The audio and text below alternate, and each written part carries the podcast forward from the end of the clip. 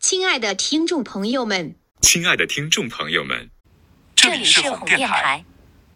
哄电台是哄空间旗下音频节目。哄空间是一个成立于鄂尔多斯的当代文化实验室，记录、梳理、重聚内蒙古本土青年艺术家和文化行动者、研究者、创作者，并发起和组织跨区域、跨议题的国内国际艺术交流。欢迎在微信和 Instagram 搜索“哄空间 Club Club Borders” 看我们，也欢迎在小宇宙和 Podcast 搜索“红电台 Club Club Radio” 听我们。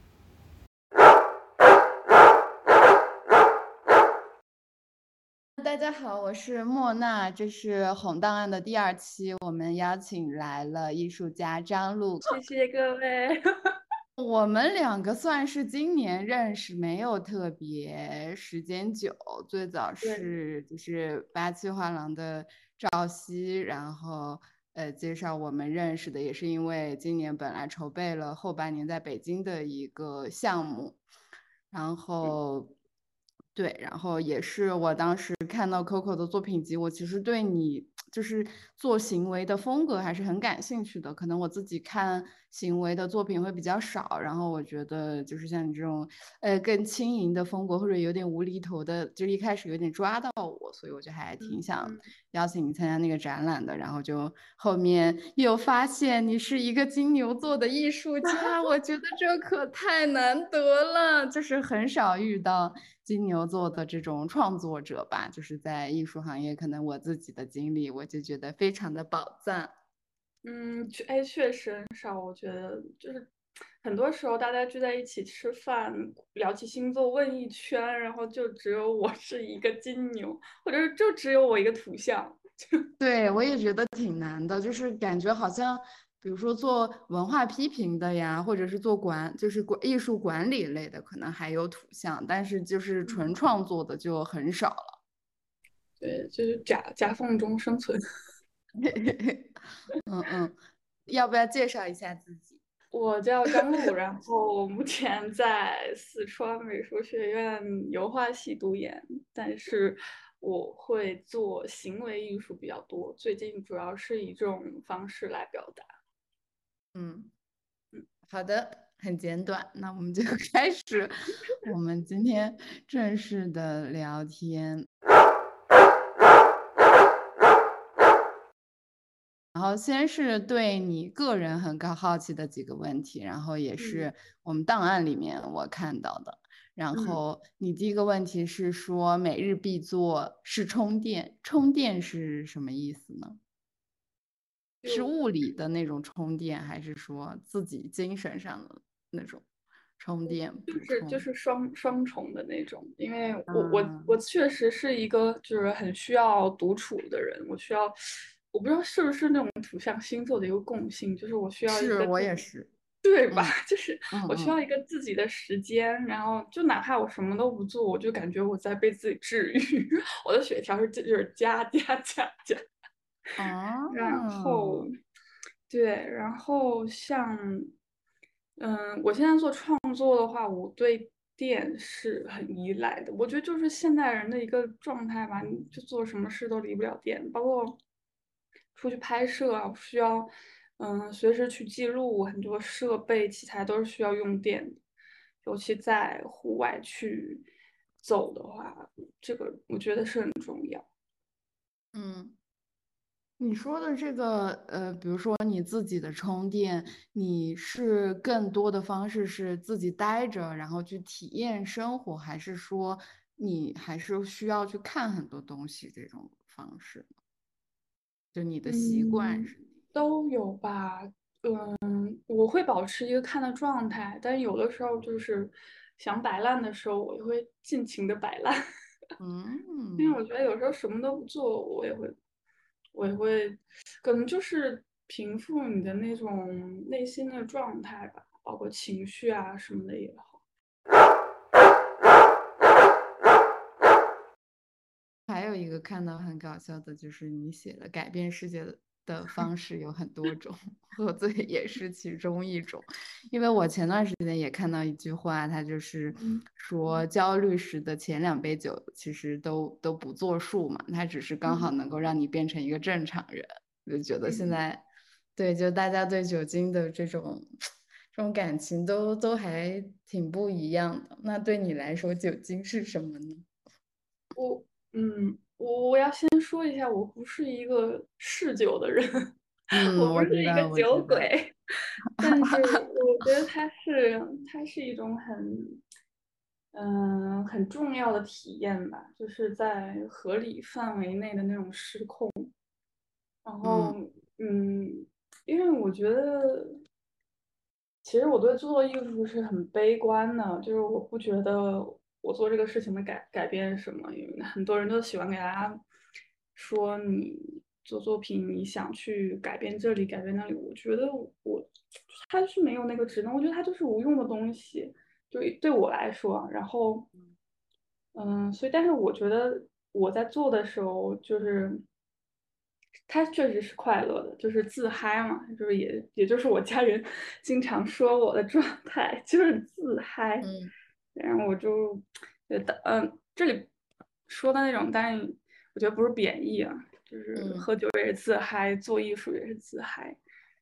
就是我觉得他们是很像的状态，因为你不能嗯去改变外部的东西，你就只能去改变你自己的头脑。是，就甚至你连自自己都改变不了，它就是很短暂的一个。状态。对嗯对对，嗯嗯，这个跟我看到的感觉还挺不一样，就是你这样解释好悲嗯观。我本来以为他是会跟逃避呀，或者放松，或者是就是嗯更那样就是的一个状态有关。那这样说来的话，其实还是更走向负面的，或者是一个更稳定的那种吧。我觉得有的时候走向负面嗯，的情绪反而是更稳定的一种情绪。对，就是因为我觉得逃避的话，我觉得无处可逃啊。我 就我觉得现在这种 社会状态，你能逃嗯到哪里呢？你就是你逃到哪里都会有人来卷你，也不是卷，反正 压力和焦虑它就是无处不在的，你就你就躺平就好了，就接受，就是心态调整好，就是嗯，OK，我嗯 OK 可以接受的状态。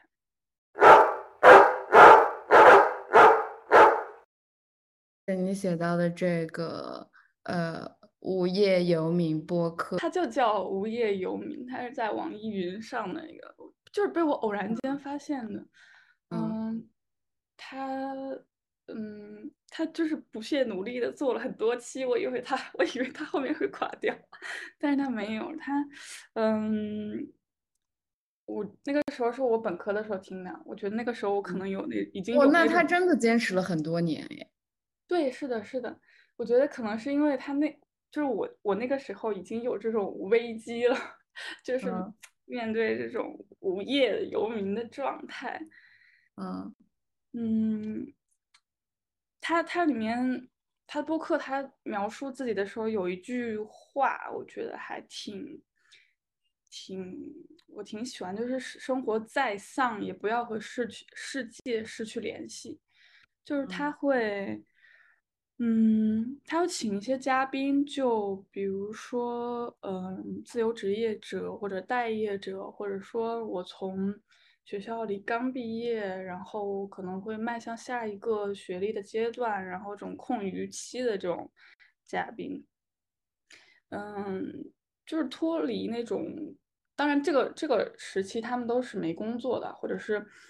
嗯，怎么说呢，斜杠青年，他们拿着很低的一种收入，然后我觉得就是脱离公济社会的那种标准吧，一种能让我看到一种就是别的生活状态的可能性。然后也更贴近我的一种生活生活状态。因为我虽然现在在读研，但是，但是就是嗯嗯，低收入状态，我觉得可能跟无业游民蛮像的。再加上，其实你做艺术来说，对对很多别人看来，你就是在嗯。就像刚才说的自嗨啊，就是满足你自己的精神头脑，别人看来你就是在，嗯，就是这样的状态。然后我觉得，嗯，听他们讲的很多事情，像，就是嗯，它其实跟圆桌派会有一点像，但嗯它不会就是那么脱离生活，离生活那么远，因为它每一期嘉宾都是很呃跟我们年龄层次非常接近的一些年轻人，他们会遇到的一些嗯焦虑，就比如说你从一个小镇，你离开这个地方去到别的城市生活，然后再回来的时候，你会发现。小镇也不属于你，然后那个城市也不属于你，就是是我会面临的一种状态，所以就好像是你来听别人在讨论你的生活，然后，嗯，当然这种讨论它不是没有一种好或者不好，就是你能看到一些更豁达的状态，还有一种别的生活模式，我觉得是是给我的一种参参照吧。嗯嗯，我好像没有问过你，你之后是打算做职业艺术家吗？对对，我是准备做职业艺术家，但是我我也嗯非常的坚信，你做 职业艺术家开始，你也需要一份嗯能够支撑你的收入，我觉得这是嗯不矛盾的。嗯嗯嗯嗯，挺棒的，期待你变成，你应该再有一年就要变成职业艺术家。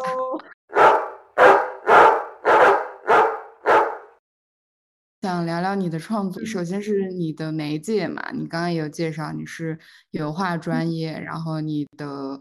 呃作品里面也是有说明它是包括但不限于装置、影像和行为等手段，但现在其实更多看到的你是行为类的创作，就为什么会有这会会有这样的一个媒介的流变呢？嗯，就是其实简单，我觉得现在媒介的那种界限它是很模糊的，嗯，就像是，嗯，是很杂糅，就像是你会看到很多那种媒介的定义，它是影像装置、行为影像，你很难就是单说我是做行为，我是做影像，或者是，嗯，因为你做行为的时候也会关注到材料。嗯，你也需要一些材料来辅助你的行为，就是在涉及到嗯展览布展的时候，你肯定会考虑这些陈列的方式。当然，我大多数时间嗯做那些装置都是怎么说，就是来辅助我的影像，跟呃当然跟那种装置艺术家他思考装置和材料的这种角度还是很不一样，我还是从。行为的这种视角来出发，主要是做一个辅助，然后材料，我觉得，嗯，媒介吧，也不是，主要是你想表达什么，然后选择一种最贴切你能更好表达的一种状态，然后用这个媒介来表达，我我是这样认为，嗯。那你后来是怎么发现，就是行为好像能够更好的帮你去表达你的观点？就是它是有什么特质，或者是它会让你觉得更舒服的去表达你的、你的观、你的想法，还是说怎么样？嗯，我我不知道哎，我就是对，嗯，在就是本科学习的时候，我就是对这种行为。我我看到这种行为作品，我就会很很亢奋。但是看到绘画的时候，可能就嗯没有那种感觉。我觉得可能就是你跟他的一种连接吧，我能更好的从行为作品中感到那种共鸣或者其他的。所以，而且我觉得行为它自身就是很有魅力。嗯，你最早有没有那种比较影响你开始做行为的一件行为艺术作品，还是说其实是一段时间的影响，就慢慢潜移默化的那种？可能最早就是博伊斯吧，最早就是从他开始，算是一个启蒙。然后，嗯，因为从看到他那个三把椅子的时候，我就知道。我可以有很多的表达形式，我我可以暂且不去想它到底是一个装置还是一个什么东西，我就是把我想说的话，我能自由表达的出来就 OK，这个媒介就是最好的那种。然后我会发现，如果用绘画的时话，我想说的话我没办法说出来，就是也有可能是我的问题，我我自己没有钻进去，或者是我我的那个嗯画的不够好啊，可能是这样。然后就。反正我我觉得我转向行为和其他的是非常快，就是在本科的时候，绘画很少，然后也没有进入到我的作品脉络里来。反正我做行为的时候，我会觉得我自己整个人是很快乐的。我先暂且不说这个作品它的它的好坏或者什么样，我自己是很快乐的。嗯。嗯，其实我们能看到西南地区的，就是这个行为艺术，算是在全国都比较，呃，火热的一个一一个状态吧。然后你觉得你在就是整个西南的这个艺术氛围下面，有对你的就是这种行为创作有影响吗？比如说，哎，还是身边有很多做行为艺术的艺术家，嗯，有一些交流会影响，包括一些项目嘛，就是。关注到行为艺术这个门类的，我觉得影响还是蛮大的。嗯，就怎么说呢？我觉得这边的氛围确实很好，有有很多人在做这个，而且，嗯，他们也很乐意去接纳你，然后能给你一些很真诚的意见。就不像是可能我来到重庆之前都是一个人，就是自己在摸索的状态。现在你可能会，呃，身边人也很多在做这种行为。当你去跟他们讨论的时候，形成一种氛围，你就就会觉得这是大家一起在玩的一个事情，而不会觉得它很费力或者是很苦闷。嗯，也是一个互相激发的状态吧。你有觉得这行为艺术的这种方式好像比其他的媒介更难被理解，这样吗？或者更难被接受吗？确实是这样，确实是这样。就是我觉得装，哎，也不说装置艺术吧，我觉得就是，嗯，它需要一点的。就是你对艺术的这个认知的门槛，我我是认为这样，就是如果你要去理解它的话，嗯嗯，然后，嗯，怎么说呢？因为，呃，其实其实，在重庆，我不知道是不是因为川美的原因啊，嗯，就是大家对它的包容度就是还好。嗯，就是没有我想的那么那个，就比如说我们有时候在外面拍东西，然后做的一些很离谱的事情，然后旁若无人的状态的时候，嗯，会有很多娘娘或者叔叔他们围过来，然后看，呃，看了他们就会说，嗯，行为艺术，我 我真的就 就很震惊到我，嗯嗯。我我我觉得他们这样的认知是很好的，虽然他们可能不理解你在做什么，但但他们会说哦，行为艺术。当然，他们我我暂且不去评判他们这样说的时候是一种调侃还是说对对对对，但是我觉得他们初步认识到有这样一种方式，我觉得是很好的。嗯，因为我觉得。对我感觉就是西南这个就是地区，大家对行为艺术的这种传播或者祛魅的工作，我觉得还是做的相对更好的嘛。就是包括之前就是你有推荐我去跟周斌老师聊天，然后我觉得他也是，他也谈到他之前就是去呃高校教行为艺术的一个很大的原因，也是希望就是让行为艺术这门课程进入到。就是主流的这种高等教育体系，然后帮助这个门类去祛魅呀，或者是把它认定为一个就是存在的，可以立为一个学科的艺术门类。我觉得这些都挺重要的。就包括前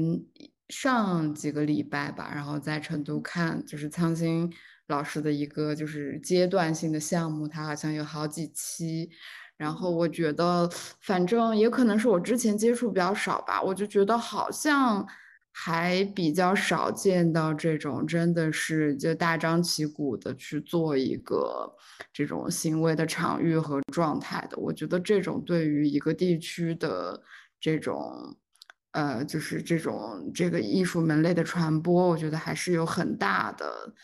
作用的，就是让大家就看到这个确实是一个艺术的形态，而不是就一群人在发疯或者怎么样的。对，是的，是的，而且每次每次有人看到就是有人在做这些工作的时候，就这些努力。我觉得我自己内心是非常开心的，就是有一种找到归属的感觉。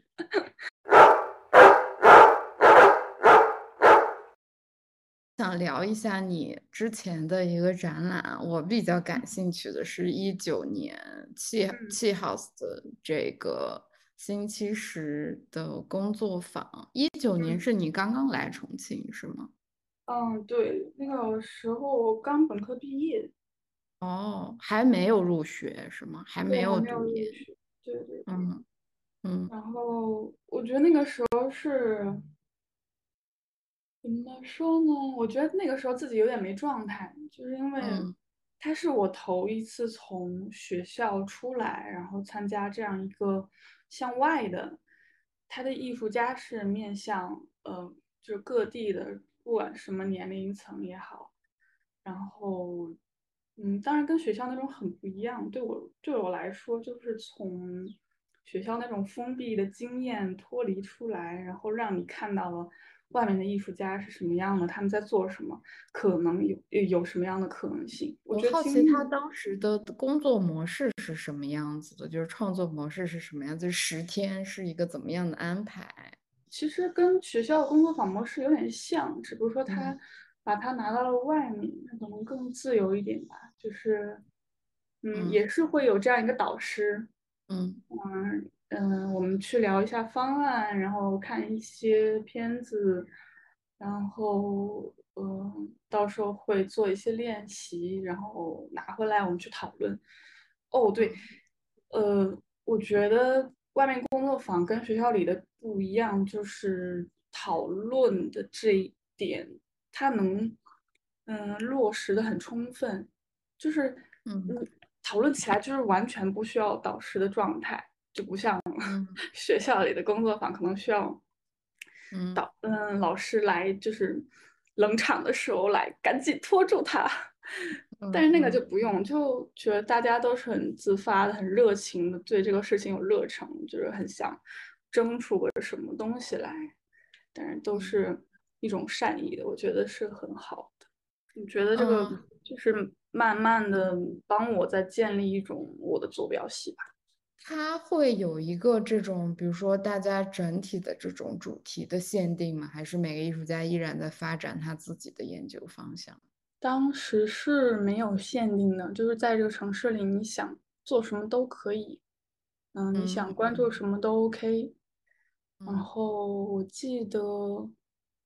嗯，大部分艺术家他还是带来了他们当时的一些，嗯，延续了他们当时的一些创作的这个脉络。嗯，当然也有一些做了突破吧，因为当时的场地其实，嗯，跟跟那种美术馆里很正统的也很不一样，所以就是，嗯，也也是有调整。你有什么除了刚刚提到的这个星期十，有没有印象比较深刻的这种参展经历？嗯，大概是本科的时候吧，因为后面参展都是呃征集或者是邀请，大概都是这样的方式。然后在展览前，你是就是有一个预期，因为不论是美术馆还是公众，都它都是一个。嗯，你知道你是一个被允许的状态，嗯，我可以以正规的这个渠道进入到你的视野里，我不会突然出现。然后，但本科的时候，那个时候很不一样，就是，嗯，你不知道你可不可以展览，然后，嗯，但你就是想表达，然后那种状态是跟这种，呃，我征集了或者我邀请了过来去把我作品放过来，这种状态是很不一样。很多时候就是你不，他不让你展览，或者说是中途给你卡掉了，嗯，中途把你的呃进度叫停，然后你本来想表达的你就不能表达，然后那种他压制你，反而你更想表达，就是那种状态，嗯就不像是现在是这样，我是缓慢叙述出来的，那个时候的状态就几乎是喊出来的，嗯。嗯，我觉得那种。实验性更强，因为他观众也好，管理者也好，他他心里是没有预设的，他是突然就遭遇到你这个东西，你你想的是你表达的好不好，他他想的他想的是你 违反了规则。嗯嗯嗯，啊，这个很有意思哎。对，就是那种很真切的，就就这个东西就扔到现实生活里来了，然后观者怎么办？其他人怎么办？怎么去看你这个东西？就是很真实。嗯，你可以具体讲讲是什么一个场景吗？嗯，大概他就是有就有一次吧，我们几个同学想做我们的展览，想把这个东西展出来。嗯，然后，嗯，我们但是这个时候没有任何一个人说你不可以做这个东西，然后我们就选了一个场地，就大概在学校的某个大厅里，然后去搭建的一个东西。当时，比如占用的是他的一个姓名板，当时就是毕业的时候，他会把名字就打在那个板上嘛。但是那个板也闲置很多年，然后我们需要去造景的时候，就是拿一块幕布把它遮起来。嗯。然后呃，当时是一块黑色的幕布，然后我们所有的钢架什么都搭完之后，大概三天，就是马上就要展了，突然说不可以这样，不可以展。我我自己是很愤怒的，嗯嗯，然后我就，嗯，我就选择了另外一种 方式发声，我就发到了我的公众号上，嗯嗯，我就把这个过程记录了下来，发上去。哦，其实这儿就刚好就是可以聊到你的作品，就是你有说你早期的很多创作都是有关立关注到呃权力与社会景观的这这些话题，然后我看到你很多作品的感觉，其实还是以一种挺轻盈的或者挺戏谑的方法去调侃这些制度啊，或者是这种体系的问题。我不知道这个会不会跟你刚刚讲到的，就可能还是跟就是现实经历上的这种碰壁有关，所以渐渐的把它变成一种更隐晦或者是更好玩的形式，就看起来更柔和的方式去表达。嗯，确实关系还蛮大的，因为当你，呃，当你真实的环境就是那样，别人。限制你的表达，或者是去企图修改你的表达，你发出的声音的时候，你就会不自觉的想要去，嗯，去讽刺这件事情，或者是对这种环境产生不满。嗯，但是我觉得我不是那种，虽然我的态度是蛮强硬的，但是我，我可能。在作品表达的时候，我更想把它迂回一点点。嗯嗯，对，但我嗯，你说就是用一个好玩的方式吧，就是也不要那么可能苦大仇深的样子。嗯，对，我觉得就是确实像你说的，它可能有迂回，但其实我觉得你作品劲儿都挺大的，就是你选的意象是很强烈的，就比如说。就是像一粒米的自白里面，大米最后被猪吃掉，就是这些意象，我觉得本身都是挺强烈的意象。包括你沙，就是城市刮痧的，就是这个沙的概念，就是它也是，就是烙印下来的一个传统里面的对于痕迹或者是对于旧有的这种概念嘛，这种理解。包括足球，就是我觉得这些都是。它原本的意义就足够深厚的一些概念，就是你改编了之后，它依然带着很强烈的这种讽刺吧，我觉得。嗯嗯，那是那是我想要的效果。如果如果观者能感觉出来，我就觉得我表达到了。嗯，我觉得这个很金牛座，就是这种轻盈里面，它依然是有偏执在的，就是对，对，就是你的这种偏执和你性子里面的这种很有分量的东西，其实没有变，它只是说出来的方式变了而已。嗯嗯，就是还是很犟。对对对，还是挺犟。然后二零就是二零二二年，今年你做的拉黑的那件作作品，其实也是跟也算跟权力制度有关的一个延续，算吗？嗯，我觉得算是一种延续吧，可以这样理解。我我在这个作品，我就是把一些宏大的不好言说的东西融入到就是日常里面，没有回应的时候就很像。就很像一厢情愿，然后又词不达意的那种爱人，然后我找不到出口，然后嗯嗯嗯，这句话也可以反过来理解。那我们就来聊聊你现在的创作吧。我其实挺喜欢这一些的，就是你说开始关注自我感知的时候，就是我能够。感受到就是我很喜欢的那种文本结构，就包括你之前也一直问我嘛，就是在确认这个文本结构是什么意思。就是我觉得这个表达可能有点，就对我来说可能有点主观，但是我好像都能够感受到你这些作品，就是你的肢体跟自然发生了一些荒诞的互动，然后但是这些呃，就是每一个行为的结构，我觉得看起来都挺。精巧的，就它有点像一个小的故事，或者是一个小的文本。我觉得好像比以前的这种就是权力的这种讨论，然后这种更加生硬的碰撞，更柔和，或者说更虚无了。就是，但是它可能就是带来的外延是更广泛的，就它可能不一定跟批判有关，就它。但它好像有批判意味，就我觉得这个东西对我来说挺妙。你的这个创作构思，就还是像我这个问题里面，你是真的会有这种文本意识吗？就是你先构造了这样的一个故事，或者你希望它出来的这个气氛是什么样子的？嗯，其实做之前肯定会心里有一个框架，我要怎么去做，然后。有一些作品需要你去把细节都考虑到，嗯，有一些就没有，就是很，我就想这样做，可能就不是一个文本的状态。但是，嗯，之前有人说过我的作品是很文本的，但是我当时就是，嗯，我理解不到他的那个点，因为我自己有人说过吗？对。哦，是谁？嗯，就是王艳新，也是成都在成都的一个艺术家，他也是做行为的。嗯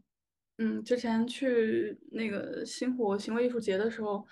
他看我的作品，然后说你的作品其实是很文本的。然后我我自己 get 不到，因为我我我觉得我是一个当局者。他说你的哪件作品啊？还是说就是就是所有所有的作品都是很文本的那种，嗯，几几年？那是？去我去年年末的事情，哦，二零二一年底，嗯对对对，嗯，然后觉得我因为我不知道这就是我的创作方法，嗯，我也不知道别人是怎么创作的，但是我就我就是这样创作，我这对我来说就是一个可行的路径，然后。嗯，刚才说到，虽然说大概就是前期会有一个框架嘛，但是做的时候会遇到很多突发情况，然后就临场发挥。然后，嗯，我觉得观者比较清楚吧，可能这种东西是我性格里带的，然后就不自觉的在作品里表露了。也不是说，倒也不是说做之前会想做一件幽，就是想到要做一件幽默的或者严肃的作品，我只是在这种言说的途中，我想到这种方式还不错，然后就这样去表达，大概就是这样。你一开始会带着一个怎样的就是出发点去做呢？就是先想到了这些意向，然后去组织，还是说带着问题意识去？嗯，都有吧。我觉得很多时候，嗯，我做行为之后，我是很相信直觉的一个东西。当然说这种直觉，它不是。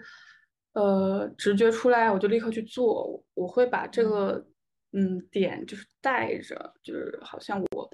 带个什么东西啊，我走哪儿都带着。然后我会遭遇遇到别别的事情的时候，就是某个点他突然就跟这个东西就碰上了，然后就哦可以这样做。然后这个方案通常有一些我是立马去做了的，然后。有一些我就是，嗯，我就是写在我的备忘录里，然后很多个方案，然后我可能会过个两三天，如果我就是头脑冷静了之后再看这个方案，觉得还是很想做，那我就去做。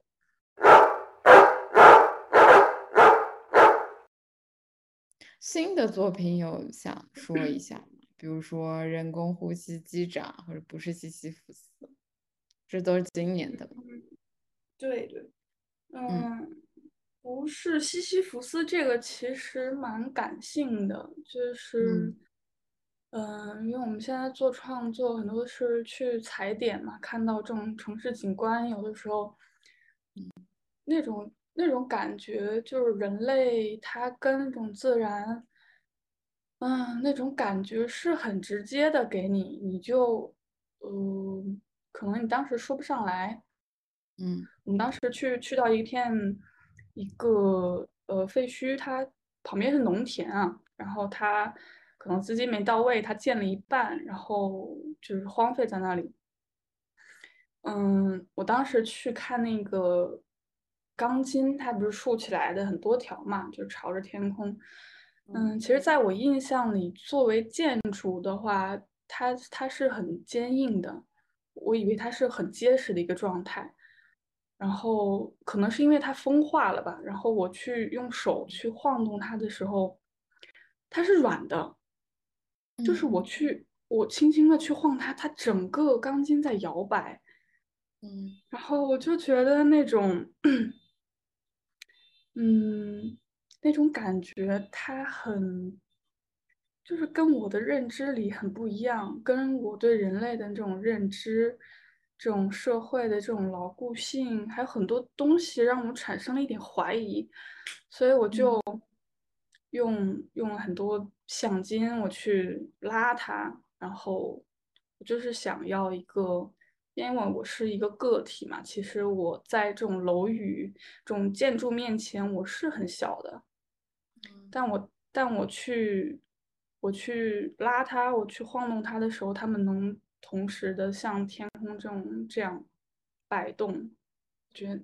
那个是很壮观。那个是在你在一个就是完美的就是精致的城市里面是看不到的。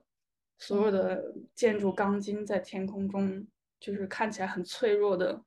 摆动。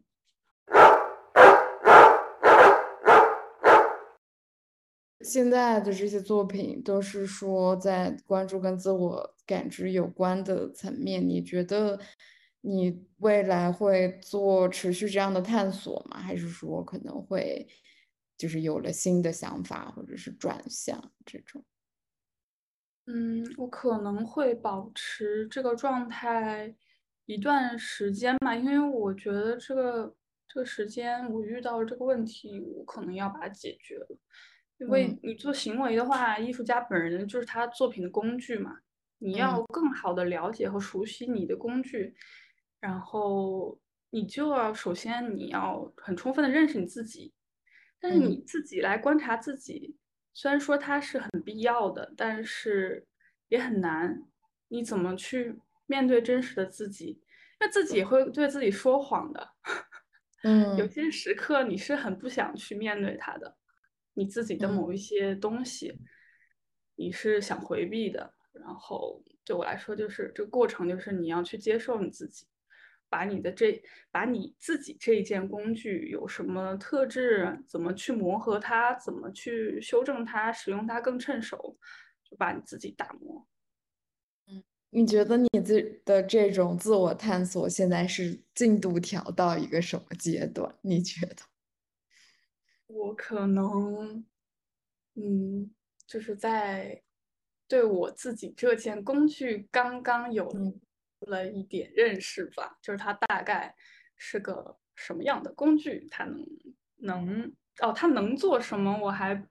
没有很嗯很那个，但是它大概是个什么样的，我可能摸索到了一点点。这个很有。意思，因为我以前没有这么想过这个问题。你说作为艺术家的这种自我认知，其实跟我们在日常生活中说的这种了解自己，其实还是两码事。就是它带着一种创作功力在里面，对吧？嗯，对，是是是，因为我我觉得可能跟其他嗯艺术的形式不太一样吧，因为你行为艺术，你身体就是自己的媒介。嗯嗯，我很多行为艺术家，他他什么都不做，就坐在那里，你就觉得他带的那种气质，然后他就是作品，他是很，嗯，就是你你是什么样，他是很外显的，嗯嗯，我觉得可能跟绘画的艺术家还是很有点有点不一样，有点不一样，嗯，这就是他磨练工具的结果，是吗？嗯，对我我我我是这样觉得。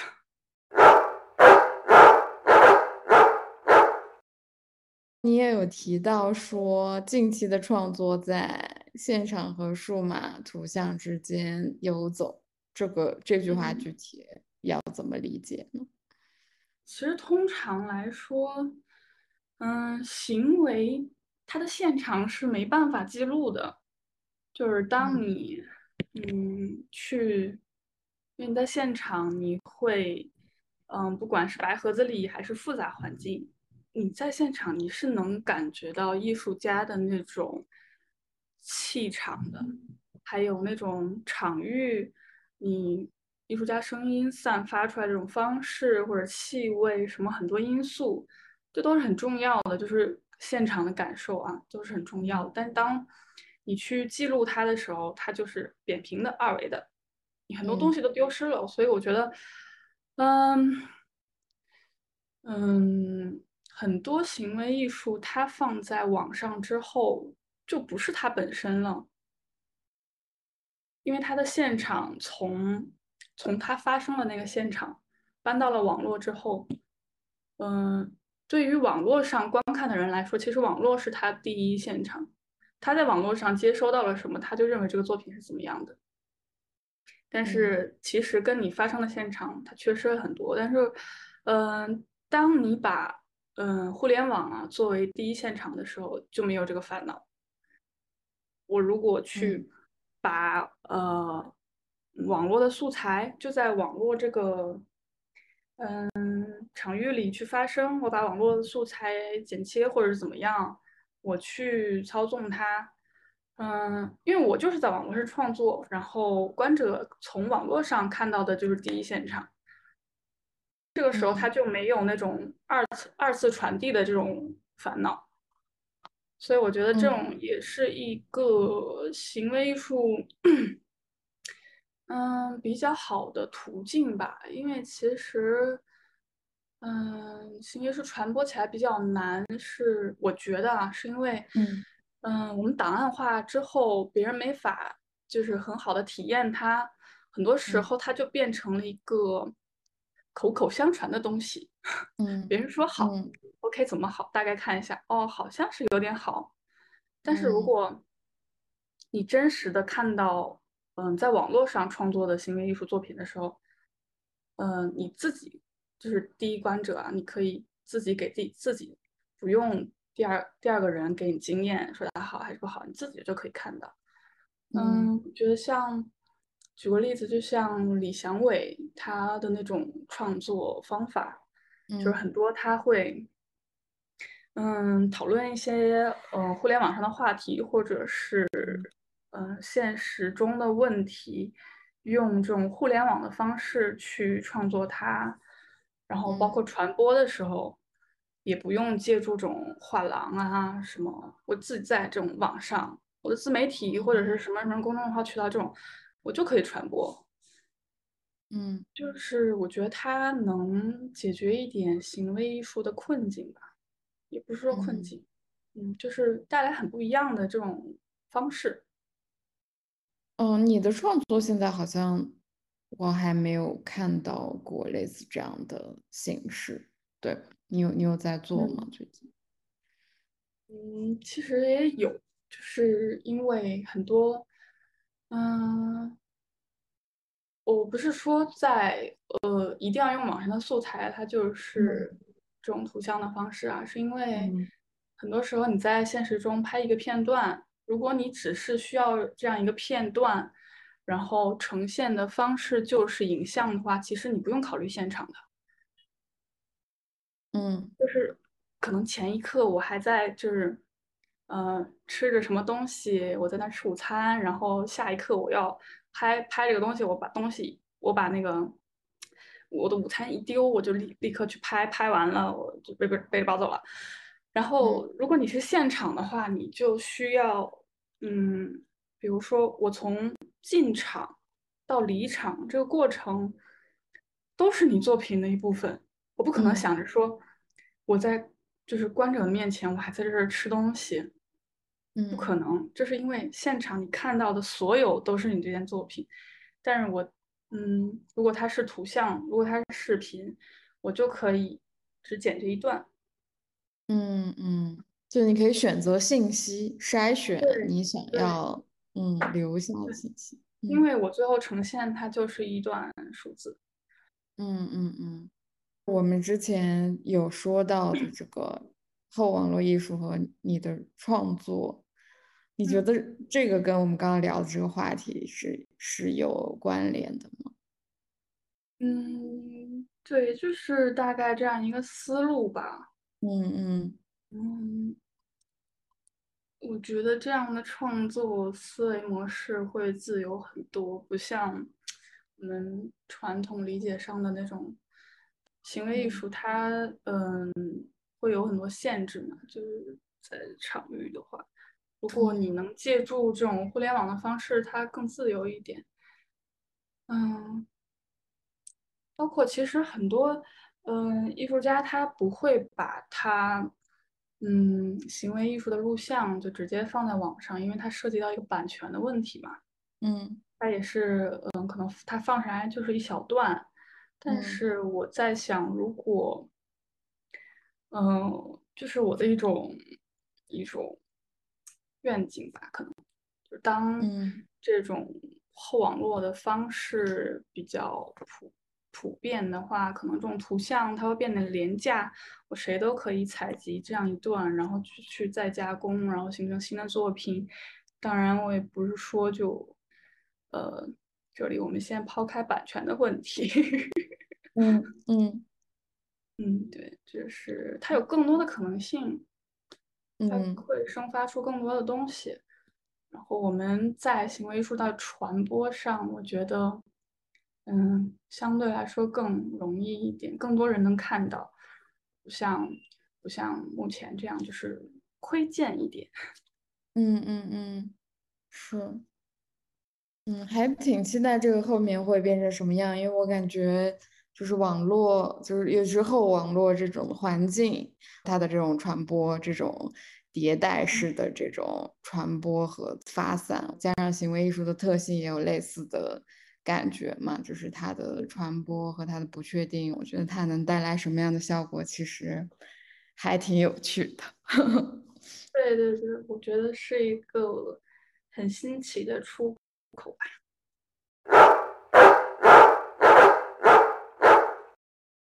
现在有在做什么创作和研究吗？接下来的计划有些什么？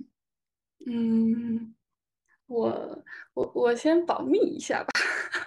哦，好的，可以好的。如果如果有人听到这个这段录音，希望大家可以关注我的公众号，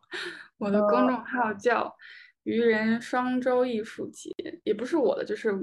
我们几个做行为的一起，然后嗯我们会嗯不定时的把我们的作品这样 PO 上来，就是可嗯惜这个号就是没有留言功能，其实我们嗯蛮想听大家的意见，嗯，后面会发上来。好，我后面把这个公众号的名字到时候写在推文里。嗯，那差不多今天就到这里，谢谢 Coco，好，谢谢梦娜，拜拜。拜拜，拜拜。